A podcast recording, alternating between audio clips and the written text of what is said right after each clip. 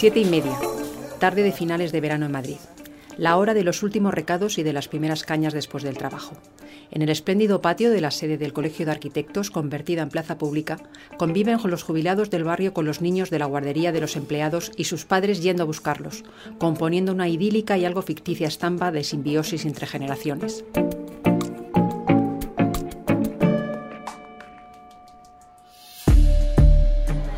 Alrededor, un revuelo de cámaras, micrófonos e invitados anónimos y notables a una cita histórica. Unos y otros, los notables y los anónimos, están inquietos, expectantes, animadísimos, con la mezcla de nervios, emoción y ganas de las vísperas de los grandes acontecimientos. Exministros, diputados, expresidentes de comunidades autónomas, flamantes ministras de Hacienda no se quieren perder el acto. Creo que cualquier reforma es eh, algún reconocimiento a Pero señor Gallardo no se escape. alguna seguridad a las personas. Y por tanto con diálogo. Es un elemento fundamental. este No es para menos, el encuentro tiene su morbo. Después de años, lustros, décadas incluso de desencuentros, dos hombres, máximos representantes que fueron de dos mundos políticos opuestos, van a estar juntos, a la misma hora y en el mismo sitio, hablando de un logro común en su currículo.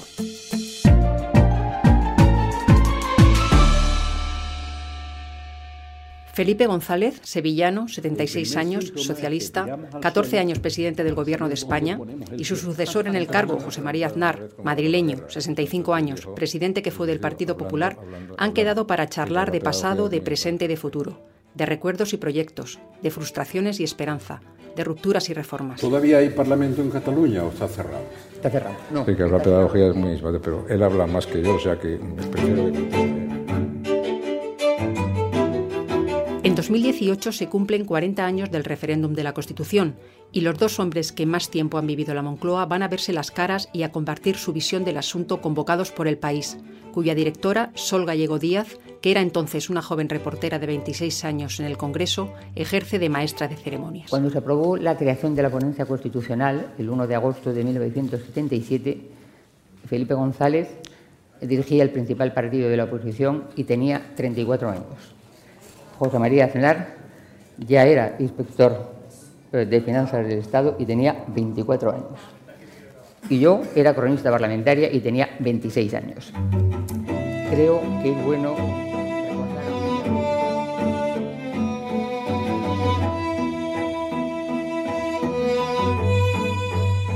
La cumbre empieza fría, como todas, hasta que se rompe el hielo y empieza a fluir el diálogo, las anécdotas y acabáramos, los requiebros, aunque sean envenenados entre ambas Yo partes. no puedo contar esas historias porque soy de media generación después.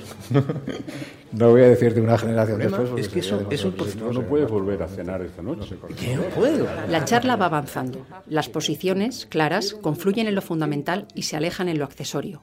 Los expresidentes se miden, se gustan, se crecen y, sin abandonar las discrepancias, concluyen que la Constitución, con los achaques típicos de los 40 años, sigue siendo un instrumento válido para garantizar la convivencia entre generaciones en un territorio y en un país que sigue siendo el mismo, pero ya es otro. Al final, González lanza una puya a los nuevos políticos y Aznar reconoce que es duro pasar a segundo plano cuando la política es, más que una pasión, un veneno. Lo mismo que ahora ha decidido la gente que eso que llaman el bipartidismo imperfecto ahora se convierta en un cuatropartidismo mucho más perfecto, como todo el mundo sabe. Pero yo creo que a las dos personas que estamos aquí, a los que estamos aquí, a nosotros dos, el debate nos gusta y nos gusta mucho. ¿eh? O, sea, o como dice- diría más popularmente, nos va la marcha y nos va la marcha, nos va la marcha en condiciones, pero y a mí ningún tipo de reserva.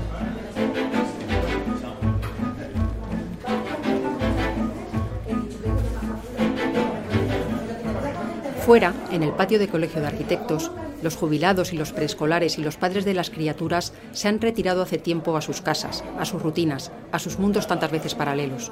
Acabado el acto, los expresidentes se van también cada uno por su lado a sus respectivos cuarteles de otoño de los patriarcas de la democracia española, separados de nuevo en sus respectivos coches oficiales, con sus respectivos séquitos, con sus respectivos escoltas.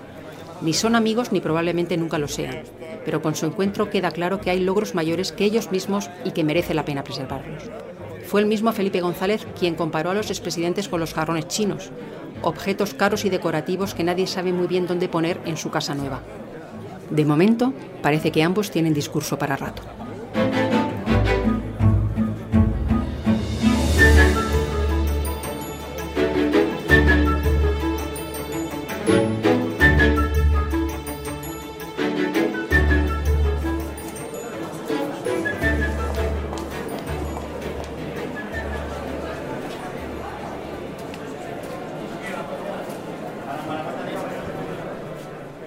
Muchas gracias a todos ustedes por estar aquí y gracias de corazón a los dos presidentes, Felipe González y José María Aznar, que han accedido a tener en público esta conversación inédita.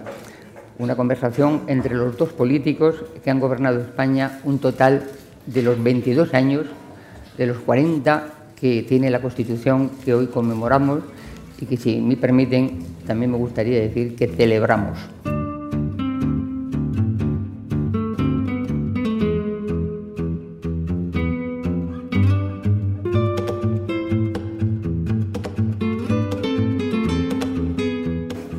Estoy entre los que conmemoro y celebro. No todo el mundo celebra, pero yo recuerdo y celebro. Y celebro que 40 años después, eh, no sin problemas, como es natural, nos haya dado un periodo de convivencia democrática, pluralista y en libertad, que seguramente es el más consistente, el más próspero, el más prometedor de nuestra historia, por lo menos desde la PEPA, desde la Constitución de 1812. Por tanto, creo que hay motivos para celebrar sin dejar de estar preocupado. Pero en los momentos que vivimos es bueno recordar que Girona, en Girona, votó el 72,3% del censo de Girona y en favor de la Constitución el 93%.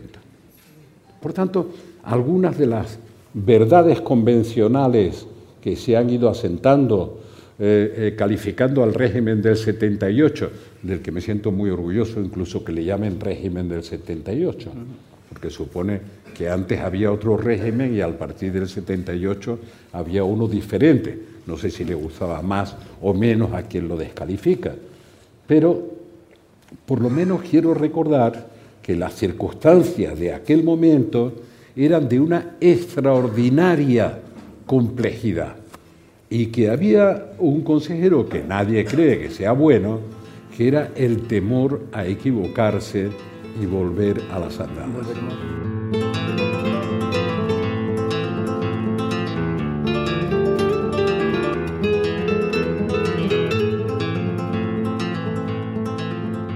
Estoy encantado de estar aquí y que, como ha dicho mi predecesor en la presidencia del Gobierno, pues eh, yo también conmemoro y celebro. Yo no puedo contar esas historias porque soy de media generación después, pero sí tengo que hacer un elogio de los dirigentes políticos que participaron especialmente en aquellos años. Y, lo hago con mucho gusto porque eh, yo también me siento del régimen del 78 y por lo tanto, oh, si algo tengo que hacer en la vida pública o si algo me queda por hacer en la vida pública ahora es justamente defender los valores que encarnaron la transición democrática, defender su trayectoria histórica, intentar proyectarla hasta el futuro y entender que el régimen del 78, con sus imperfecciones, ha sido lo mejor que nos podía pasar. Y ha dado el periodo de estabilidad, de prosperidad y de libertad más largo que ha tenido España. Pero la, esa generación lo entendió bien Adolfo Suárez lo entendió muy bien. Aquí hay Felipe González. Lo hicieron bien. Y lo hicieron bien no pensando en ellos y en su generación. Lo hicieron bien pensando en las generaciones siguientes también.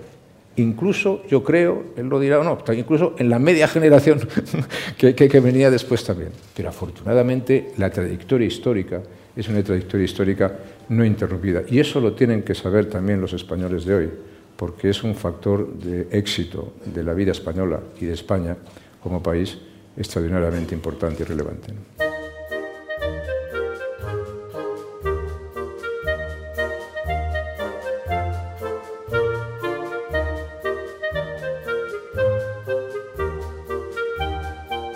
Yo voy a contar una anécdota que esa sí la puedo contar porque viví, porque hemos vivido, porque hemos vivido él ha vivido más en esa casa que yo. Él ha vivido, ¿cuántos años? 14 casi, ¿no?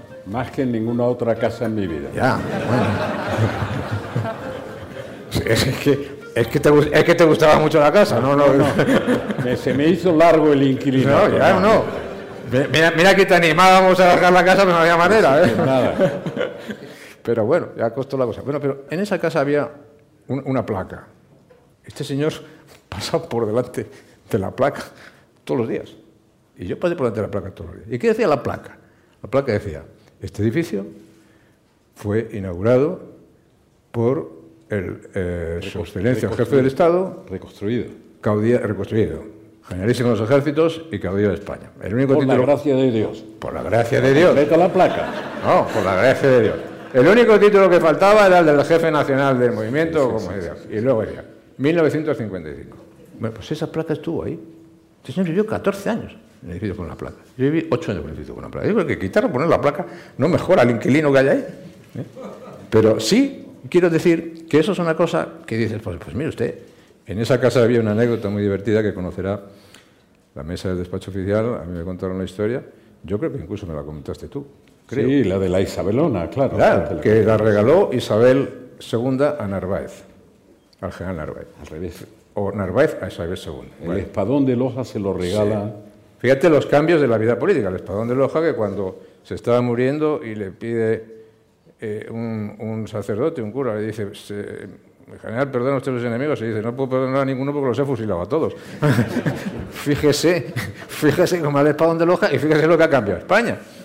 Pero yo me acuerdo que me contaban la historia de decir, bueno, es que esa mesa se utilizaba a veces para placeres distintos que el placer de trabajo, por, los intervinientes en, el, regalo. ¿no? Y era una historia divertida. Quiero decir, el futuro puede ser muy brillante, pero el pasado es imprevisible. Eh, el espadón de Loja eh, había utilizado esa. Me la eh, contaste de una manera más expresiva todavía. No que digo yo, no. Yo, estaba prudente, ¿eh? Solo parte de los méritos de guerra los había ejecutado en esa mesa que después pasó. Llamémosle así, llamémosle así.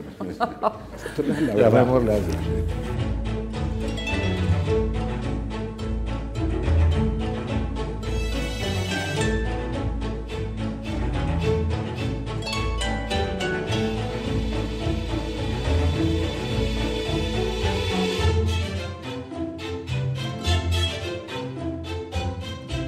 Este momento, en el Parlamento actual, de 350 diputados, hay 95 que pertenecen a fuerzas políticas que no, dicen formar parte del consenso constitucional.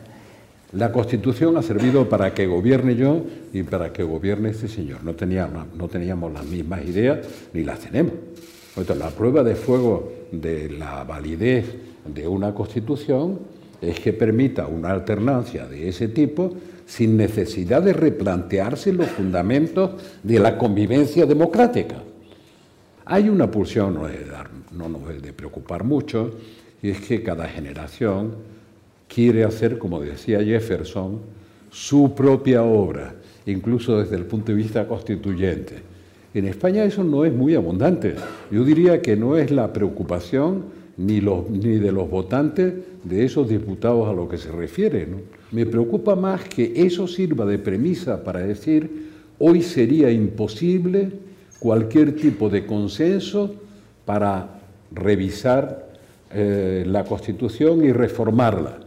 Eso me preocupa más porque yo les aseguro, porque lo vivía, que la dificultad de ponerse de acuerdo entre aquellos que formábamos no era menor, sino mucho mayor, porque veníamos con una mochila histórica, algunos mucho más larga, otros más corta, pero una mochila histórica muy pesada, donde el enfrentamiento era mucho más duro.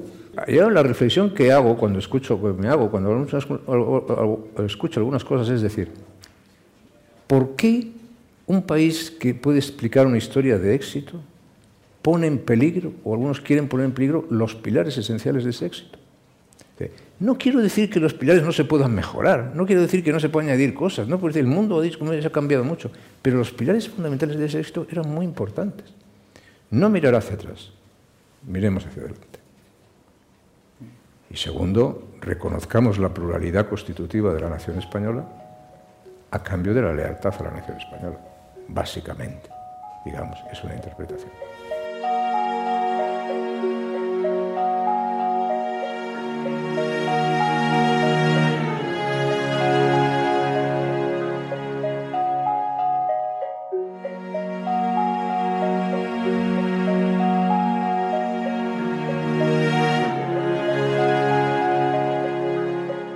No, yo me- lo, que, lo que le preguntaba también es si en el fondo esa historia de éxito no hemos sido capaces de, de contar bien qué es lo que fue eh, aquello, pero por parte de los políticos que, que, habéis, que han sido los responsables a Winston tantos Churchill años. le preguntaron una vez cómo ganó la guerra y Winston Churchill dijo, muy sencillo, hablando, hablando y hablando.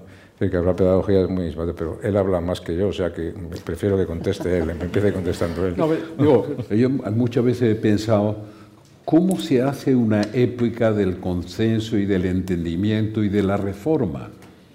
Es mucho más difícil hacer una épica de un gran fuego de una construcción ordenada. Algunas veces digo de broma, pero en serio, porque ayer y antes de ayer volví a leer así rápidamente la Constitución, y bueno, no, no, es, no es para pre presentar las novelas de literatura, pero bueno, tiene, tiene bastantes consistencias. No les digo en serio, por favor, los que critican lo que se hizo, que hagan un esfuerzo eh, por proponer reformarlo entero, desde el artículo 1 al 170, más las disposiciones transitorias y todo, entre otras cosas porque de paso la leerán y la podrán comparar, porque es la única manera de hacer esto, la podrán comparar con otras anteriores y posteriores. Las anteriores nos basamos en ellas en buena medida y las posteriores en parte se han basado en esa constitución. Ahora tiene razón, no hemos conseguido dar hacer de la transición española, que a muchos les entusiasmó, les gustó mucho, una épica, porque es mucho más épica la revolución y la guerra. Pero decía Felipe González una cosa que tiene razón, toda la razón. Es decir, oiga, mire usted, usted puede decir que la Constitución y el orden constitucional español es imperfecto. Sí, claro, como es, es una obra humana, es obra de seres humanos y los seres humanos tenemos el pequeño problema de ser imperfectos. Pero ¿cuál es su alternativa? ¿Tiene usted una alternativa mejor? ¿Estás de acuerdo en el objetivo que quieres plantear? Y la segunda, ¿existen los instrumentos suficientes para plantearlo? Y en este momento eso no se da ni hace falta. Es que yo creo en la vigencia activa como elemento de futuro de la Constitución española. Y los problemas políticos que tenemos no lo tenemos por defectos constitucionales, los tenemos por defectos de acción política, que es distinto.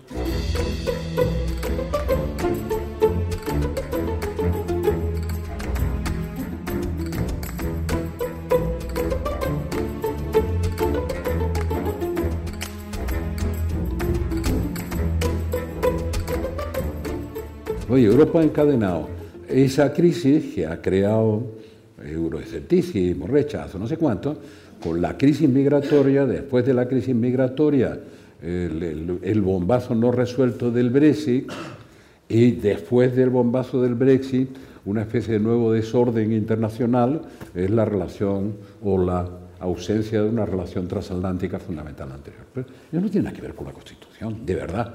Se podrían haber hecho más modificaciones de la Constitución a lo largo de ese tiempo para que alguna flexibilidad se usó. La Constitución es flexible, pero no es de plastilina.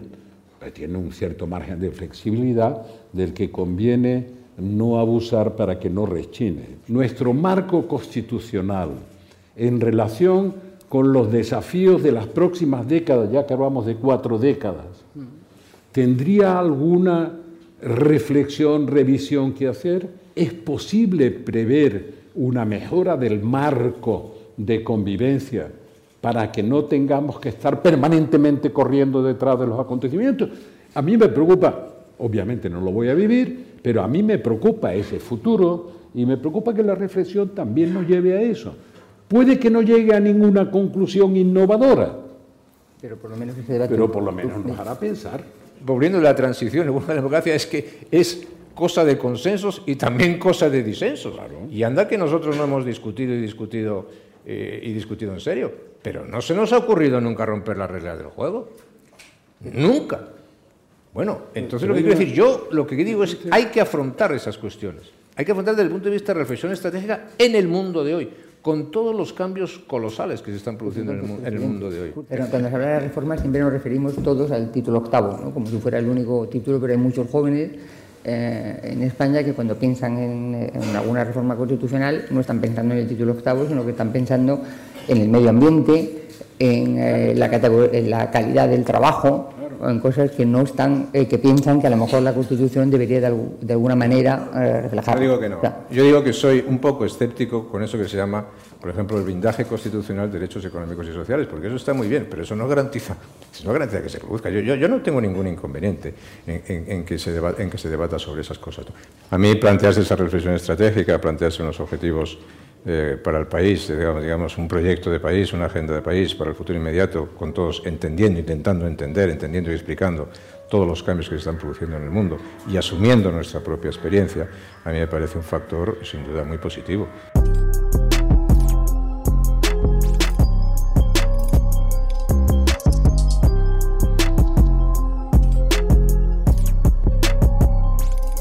Tengo deseo a que se enfrente ese debate reformista desde lo menor, aforamientos, no aforamientos, lo que sea, hasta lo mayor, título octavo, nuevos desafíos de economía compatible con la preservación del medio ambiente, tal. No tengo ningún temor a que se abra eso. Tengo más temor a que el nivel del debate siga siendo demasiado a ras de suelo como para ver horizonte. Yo no decir, pero yo creo que a las dos personas que estamos aquí, a los que estamos aquí, es a nosotros dos, el debate nos gusta y nos gusta mucho.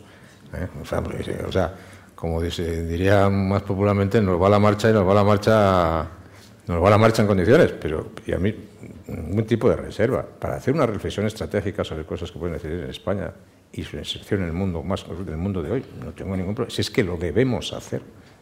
El problema es que desgraciadamente, pues no, pues yo estoy totalmente de acuerdo. Aquí, en fin, estamos demasiado a rabo del suelo y eso es muy, muy, muy preocupante. ¿no? Y no es recomendable y no es lo saludable. en- Entiendo que los dos piensan, eh, coinciden en una cosa, es que en este momento no se podría producir un consenso, no existen las condiciones para un consenso como... entonces, que no nos engañemos, que siempre hacemos eh, política ficción sobre el pasado eh, que creemos que fue, pero que no fue. La sacralización de los pactos de la Moncloa, ¿eran fáciles? No.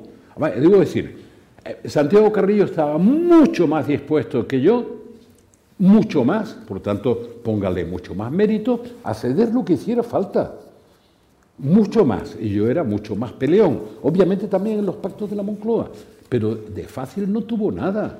Hombre, a ver si algún día hacen un retrato de la composición de las Cortes. El problema es que cuando nos ponemos viejos, Eh. el primer síntoma es que piramos al suelo para saber dónde ponemos el pie. y cuando somos jóvenes, miramos el horizonte y parece que el suelo es todo igual. Bueno, pues esto es lo que nos pasa. Nos estamos poniendo viejos como sociedad para no levantar la cara, como sociedad, ¿eh? Un problema de edad, y ver el horizonte.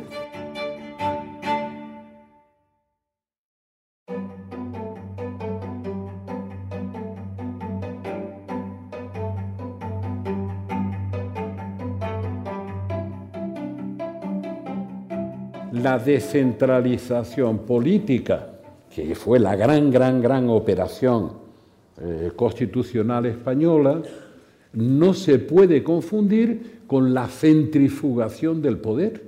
Y para evitar una centrifugación, que es una amenaza permanente y, y lógica, solo hay un principio activo que te permite, que te permite la acción política compensatoria, es exigir la lealtad constitucional con la nación española.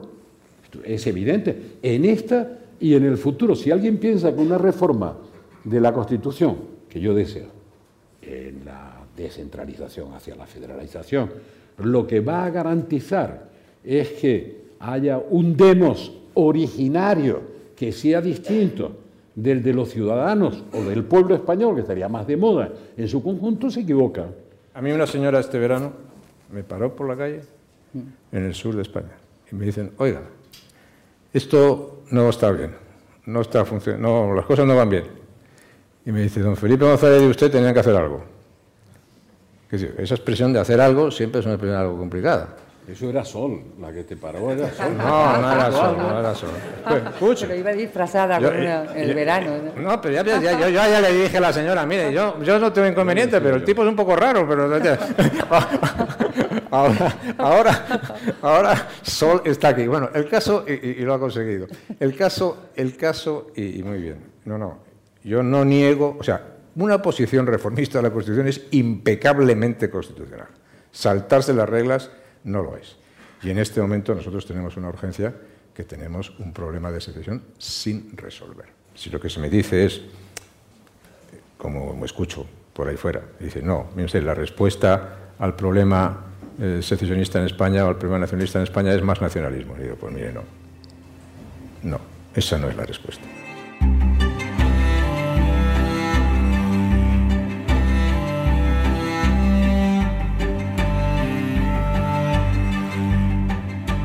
Lo único es que, se- es evidente que en el Parlamento catalán 78 de los 135 diputados no, no se sienten, eh, no piensan que el Estado autonómico ¿Todavía hay parlamento en Cataluña o está cerrado?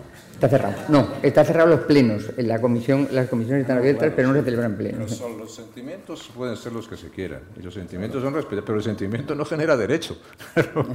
el sentimiento no te da derecho a dar un golpe de Estado. Los, senti- los sentimientos no son generadores de derecho.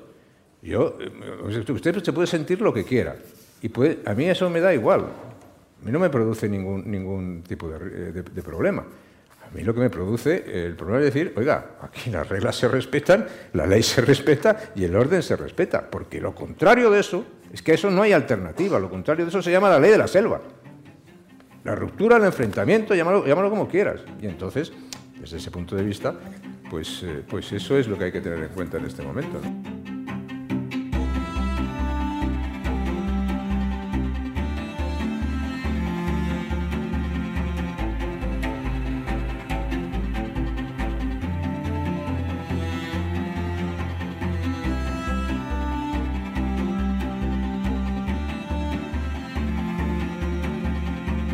A mí me preocupa la fractura interna de Cataluña, que no sé por qué, una parte que gobierna Cataluña no quiere ver que existe esa fractura interna y que es imposible hablar en nombre, que ya es un concepto discutible, de todo el pueblo, de to- toda la ciudadanía, cuando hay una parte de la ciudadanía que no se siente representada por ese discurso.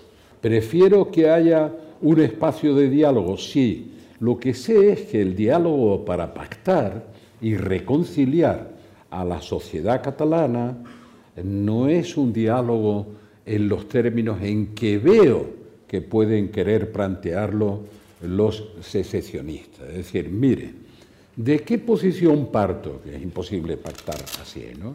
Yo pa- parto de que lo que tengo me pertenece y a lo que aspiro usted no lo puede cuestionar y aspiro a romper el espacio público compartido con la sensación. Y a partir de ahí, usted va dando, yo no le doy ni las gracias porque ya me lo debe, o sea, negocio desde un punto de vista en que no tienen nada que perder y el máximo de lo que tienen que ganar, que pueden comprender que no lo van a ganar, les sirve de plataforma para ir engordando. Ah, lo diré en unos términos eh, que de verdad eh, con eso quiero además terminar. Toda negociación, toda se fundamenta, aparte del respeto al marco constitucional, pero solo se negocia cuando se cree que además de poder ganar algo, se puede perder algo. Ustedes están de verdad con su actitud más cerca de perder autonomía que de ganar independencia. Punto. Eso es lo que quiero explicar. Bueno, yo, yo quiero decir que estoy completamente de acuerdo. El juego que ha explicado eh, Felipe González, el juego de que todas las transacciones se tienen que ganar porque el fondo no, no se negocia, se impone, ese juego se tiene que terminar. Y por lo tanto, eh, hace tiempo yo dije la frase de que, porque la creo, que antes que romperse España se fracturaría Cataluña y desgraciadamente eso es lo que se ha conseguido. Hay un fraccionamiento político, un fraccionamiento social, eso hay que afrontarlo, eso hay que superarlo y ojalá por el bien de España y por el bien de todos, lo, podamos hacer. Y yo creo que las lecciones, las propuestas, y per, permíteme esa expresión, el conjunto de ideas, de ideales y de valores que representa la Constitución española y que nacieron en la transición democrática es muy útil y muy válido para afrontar eso. Muchísimas gracias, de verdad, presidente González. Muchísimas gracias, presidente Andar. Es un verdadero, yo creo que es un ejemplo, ¿no? que, que ha sido una, un rato maravilloso verles a ustedes conversar. Muchas gracias.